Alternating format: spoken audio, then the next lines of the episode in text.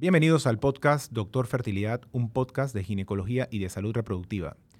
El día de hoy toca el segmento perlas y la perla que vamos a hablar hoy es acerca de algunos elementos de infertilidad involucradas en el factor uterino. La verdad es que el factor uterino es uno de los factores más importantes en reproducción y quizás a veces solamente nos enfocamos en hablar del huevo, del embrión, del diagnóstico genético del embrión, del espermatozoide, pero dónde se va a anidar esa semilla es uno de los elementos más importantes que nosotros tenemos que considerar en la evaluación y en el tratamiento. Y de hecho, pues es una causa importante de problemas a nivel reproductivo. Anatómicamente el útero tiene dos, dos partes para nosotros importantes. Una parte que es un músculo que se llama miometrio y una capa que ustedes han visto en algunos videos que yo describo, que es la capa más interna del útero, donde se implanta inicialmente el embrión que se llama endometrio. La integridad tanto del músculo como de esta capa determina muchos de los aspectos reproductivos con respecto al útero. El útero tiene, tiene que tener una integridad anatómica. Si esta integridad anatómica se pierde, no es una cavidad y por ende no puede cumplir su función de implantarse el embrión.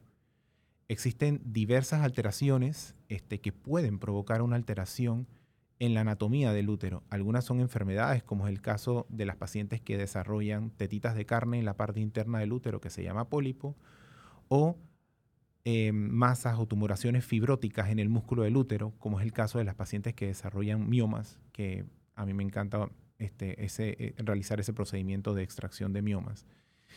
Y pacientes que de algún tema congénito, pues han, han tenido algún, algún problema en el desarrollo del del, útero, como es el caso de algunos síndromes. Hay uno en particular que se llama el síndrome de Rokitansky, que se ve en uno en, en 5000, o sea, no es tan infrecuente, que condiciona algunas alteraciones en la formación anatómica del útero. Y hay otras pacientes que también tienen alteraciones que son provocadas por eventos quirúrgicos previos, por ejemplo, cuando las pacientes les hacen muchos legrados y desarrollan de alguna forma algún tema de cicatriz en esa parte donde se implanta el útero.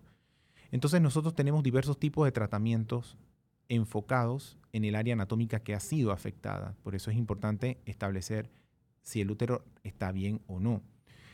A nivel del endometrio, nosotros ofrecemos tratamientos quirúrgicos, como es el caso de la histeroscopía, donde entramos con, con microcirugía, con un lente muy pequeño de 5 milímetros, distendemos la cavidad a una presión de 120 milímetros de mercurio con una solución de, que es básicamente como una, una solución salina, y se puede evidenciar la cavidad y podemos ver defectos dentro de ella, cicatrices, pólipos, inclusive temas que no necesariamente pueden ser captados por, por, el ultrasonido o la evaluación en el consultorio, como es el caso de infecciones en ese tejido. Y todo esto incide al final en la implantación. En ese mismo evento quirúrgico, al realizar una histeroscopía, podemos resecar tejidos, podemos de alguna forma quitar esos pólipos, podemos limpiar. Yo siempre le digo a los pacientes en forma coloquial que es como si estuviéramos podando el césped donde vamos a poner la semilla, la semilla de la vida. Y es, es parte de los tratamientos que nosotros podemos ofrecer a los pacientes que son a veces sencillos y que si es su único tema reproductivo ellos pueden este, lograr el embarazo inclusive en forma espontánea. Algunas pacientes requieren tratamientos un poco más sofisticados. En, los últimos años hemos implementado tratamientos de tipo regenerativo del endometrio, en especial en los casos de algo que llamamos endometrio refractario. Son pacientes que em, de alguna forma no conseguimos las características morfológicas de un endometrio propicio para poner un embrión. Yo le hago ultrasonido y el endometrio está feo, o sea, no, no, no, no, cumple una característica morfológica, no tiene las tres líneas que nosotros siempre acotamos en nuestros videos.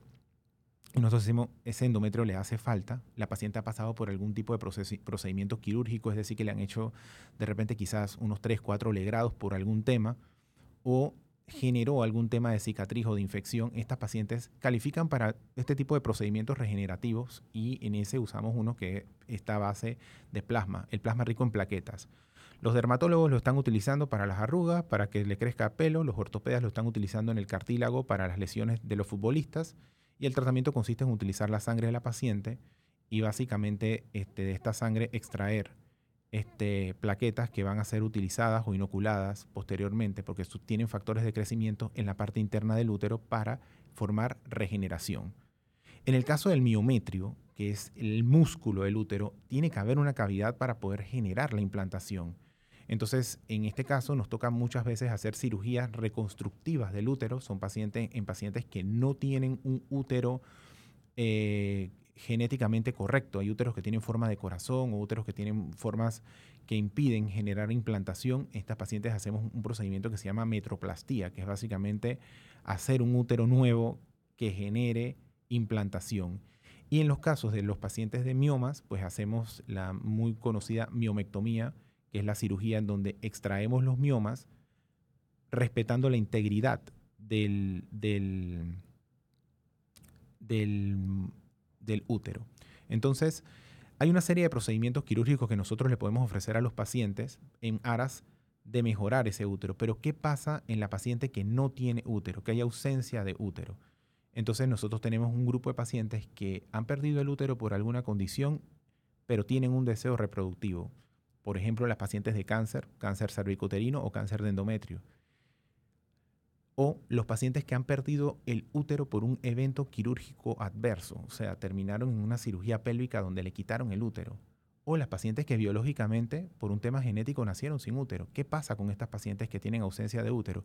Este es un grupo de pacientes que es importante y del cual este, cada vez estamos viendo más porque son pacientes que en, reproducción este, son cada vez más frecuentes. En este grupo de pacientes hay tres tipos de tratamientos. Uno, el útero subrogado.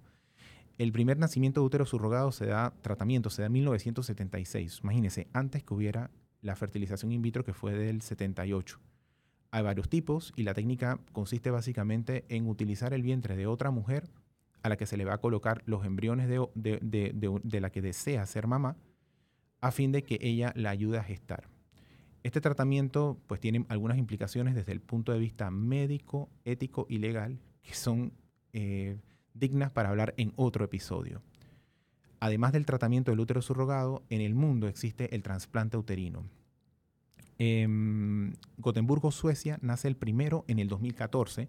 Se han realizado eh, principalmente a pacientes del síndrome de Rokitansky, que como les comentaba previamente, se ven uno en 5.000, alrededor de más o menos unos 50 nacidos en el mundo. Pero imagínense que países como España, donde la reproducción está tan avanzada, la reproducción asistida, tienen tanto tiempo haciendo, hay muchos grupos haciendo reproducción asistida. Este año, este año nació el primer baby producto de un, de un tratamiento, de un trasplante de útero. Entonces, a pesar de que suena lógico, eh, el, desarrollo quirúrgico a través de esta técnica todavía no está del todo bien eh, evolucionado y nos hace falta un poco más para hacerla reproducible en países como, de como los nuestros en Latinoamérica. Y la otra línea de desarrollo que pienso que en un futuro vamos a hablar mucho de esto y no es un, no es un tema de Matrix, de la película Matrix, es el útero artificial. Actualmente este, ya se están desarrollando incubadoras que pueden eh, llevar al nacimiento de bebés extremadamente prematuros y se espera que en un futuro no muy lejano se pueda aplicar esta forma de una forma más proactiva en el, en el tratamiento de, de la fertilización in vitro. Pues como ven, hay una serie de, factores que pueden afectar el útero, hay una serie de tratamientos que pueden afectar el útero. Espero que esta información sea de sumo interés y los veo pronto.